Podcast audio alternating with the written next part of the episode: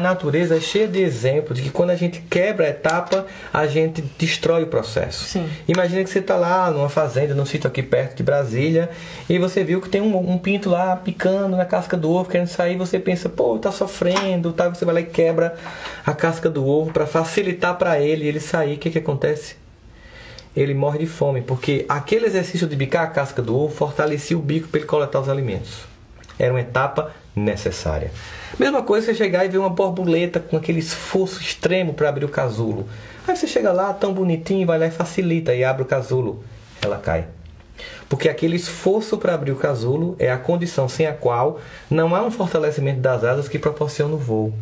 Quando os pais, por exemplo, não querem que os filhos sofram, não querem que os filhos ouçam dos professores que eles têm que estudar, dão as coisas antes deles merecerem, eles estão destruindo o indivíduo.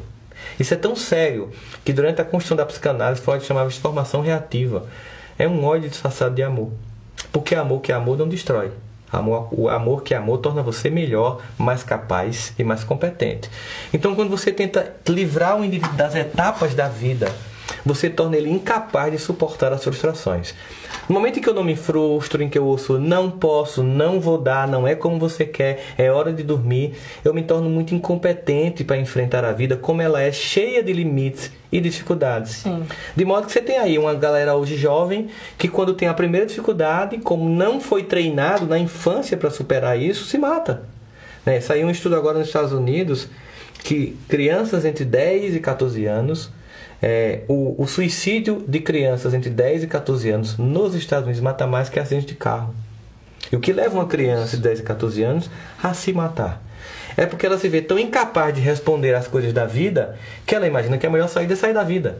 Mas por que isso aconteceu? Vai atrás. Houve um processo educativo ineficiente que criou um monte de circunstâncias de proteção que inibiu a criança a desenvolver a capacidade pessoal. Eu vejo isso, por exemplo, com aquele pessoal que é exagerado com higiene. Hum. Uma vez eu estava num, numa igreja no Pelourinho, em Salvador, e tinha um casal estrangeiro visitando a igreja, com três meninos. Toda vez que os meninos tocavam em algum daqueles altares de madeira, a mãe puxava e colocava álcool em gel. O que é que isso tem acontecido? Tem gerado, por exemplo, nesses países, pelo excesso de higiene, um conjunto de doenças autoimunes. Sim. As crianças não desenvolvem imunidade na infância, na fase adulta ficam com doenças como lúpus tal. Da mesma forma, imagine isso emocionalmente falando. Sim. Se toda vez que você cai, eu tomo, não, não chore, não, mamãe tá aqui, papai tá aqui. Você não tem que vivenciar essa experiência. Eu lembro que hoje em dia os pais botam as crianças para dormir no, com elas no quarto, né?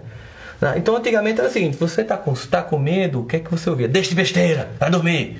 É? E o que é que a gente aí a gente via aquela mancha antigamente quando era criança, que chovia, fazia umas manchas no teto, e aquelas manchas criavam uma forma monstruosa.